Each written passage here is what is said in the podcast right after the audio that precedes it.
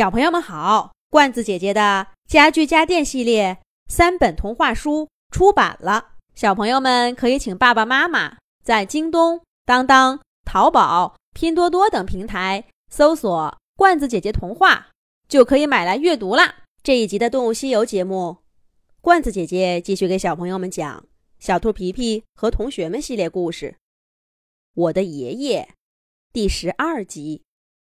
难怪都说这刺猬越野赛是一年一度的盛事。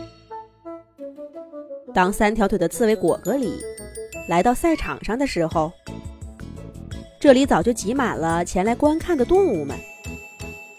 猴子挂在树枝上往下眺望，它的尾巴却时不时地敲打着蹲在下面树杈上的猫。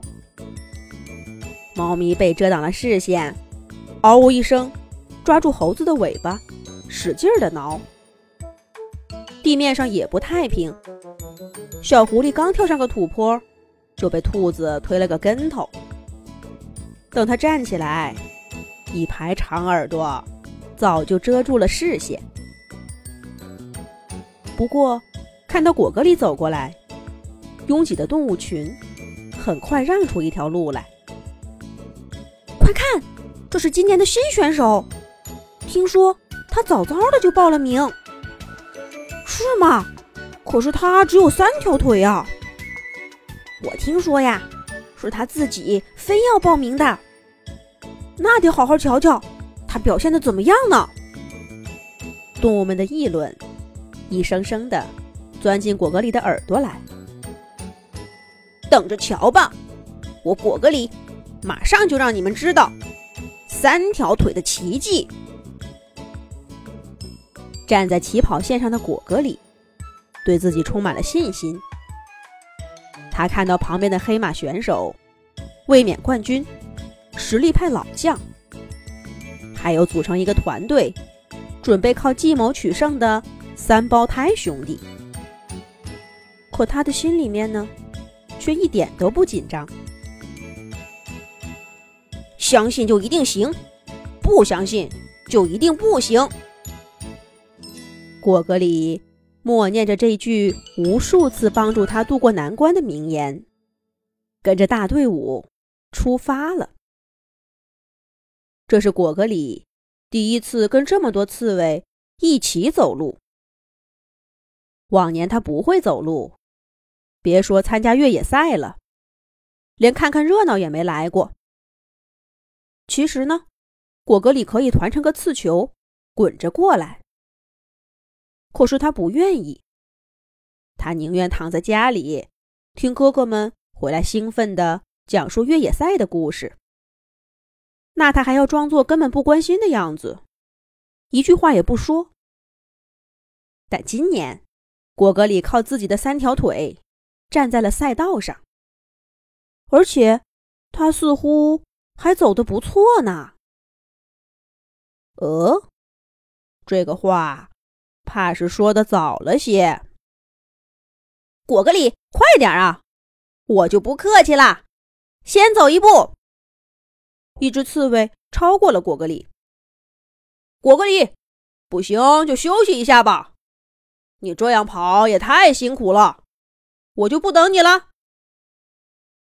又一只刺猬跑到了前面。快看，那是果戈里，我们刚刚超过果戈里。快跑，果戈里！拜拜，果戈里！再见。聚成一团的刺猬运动员渐渐拉开了距离。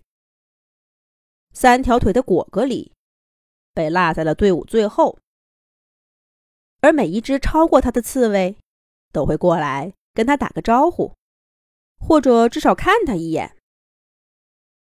果戈里心里恼火。他一个都不想看，一句也不想听。只三条腿加快频率，拼命往前赶。可是他越着急，腿脚就越不听使唤。终于失去平衡，扑通一声摔在地上。刚刚超过他的一只刺猬听到声响，折返回来，扶起了一脸痛苦的果戈里，却被他。一把推开。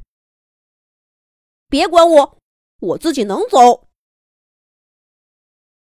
可是这会儿，果戈里身后已经连一只刺猬都没有了，就连他前方，也渐渐的看不到参赛选手的身影。